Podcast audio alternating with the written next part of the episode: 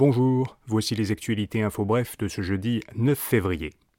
D'abord, un fait divers qui a choqué et attristé le Québec.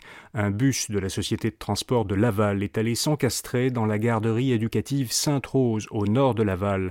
Deux enfants sont morts, six autres ont été hospitalisés, mais leur vie n'est pas en danger. Le chauffeur de 51 ans a été maîtrisé et arrêté juste après les faits.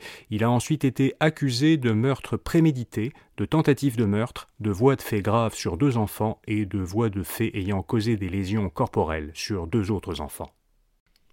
Dans le dossier des transferts en santé, Legault dit qu'il prendra l'argent qui revient au Québec, mais il en demande plus. Le Premier ministre espère toujours que les provinces obtiendront davantage de financement fédéral en santé au cours des prochaines années. Il dit avoir demandé à ses homologues provinciaux, qui doivent discuter de la proposition d'Ottawa dans les prochains jours, de poursuivre leur front commun face au gouvernement Trudeau. Legault a précisé que le Québec demandait 6 milliards de dollars de plus par an, alors qu'Ottawa lui accorde un peu moins de 1 milliard. C'est mieux que rien, dit le Premier ministre, qui souhaite euh, ajouter ce presque milliard dans son prochain budget. Rehausser l'âge de la retraite serait une mesure inutile et néfaste, dit la CSN. La Confédération des syndicats nationaux était entendue hier en commission parlementaire lors de la première journée d'une consultation publique sur le régime des rentes du Québec. Le gouvernement propose de rehausser l'âge minimal d'admissibilité aux prestations du RRQ pour le faire passer de 60 ans actuellement à 62 ou à 65 ans. Selon le syndicat, un tel report n'est pas nécessaire étant donné ce qu'il considère comme étant la très bonne situation financière du régime. La CSN dit que ce serait une solution bien imparfaite à la pénurie de main-d'œuvre actuelle et que cela aurait plus d'effets négatifs que positifs.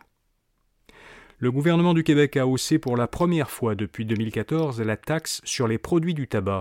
Cette taxe passe aujourd'hui d'environ 30 dollars à 38 dollars sur les cartouches de 200 cigarettes. Selon Québec, cette hausse devrait permettre de réduire la consommation de tabac, en particulier chez les jeunes, mais le Québec conserve la taxe sur le tabac la plus faible au Canada.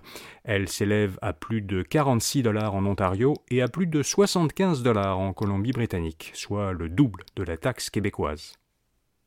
Et puis le président ukrainien a entamé une tournée européenne, tournée dont le projet était resté secret jusqu'à hier.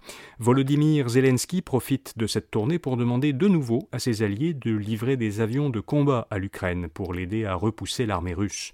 D'abord à Londres, Zelensky a rencontré le premier ministre britannique Rishi Sunak, qui s'est engagé à ce que des militaires britanniques forment des pilotes ukrainiens. Ensuite, à Paris, il a rencontré le président français Emmanuel Macron et le chancelier allemand Olaf Scholz. Zelensky participera aujourd'hui à un sommet européen à Bruxelles, en Belgique. Voilà, vous savez l'essentiel. Pour les principales nouvelles économiques et financières, écoutez notre balado InfoBref Affaires ou allez à infobref.com pour voir notre infolettre d'aujourd'hui. À demain matin pour d'autres actualités InfoBref. Bonne journée.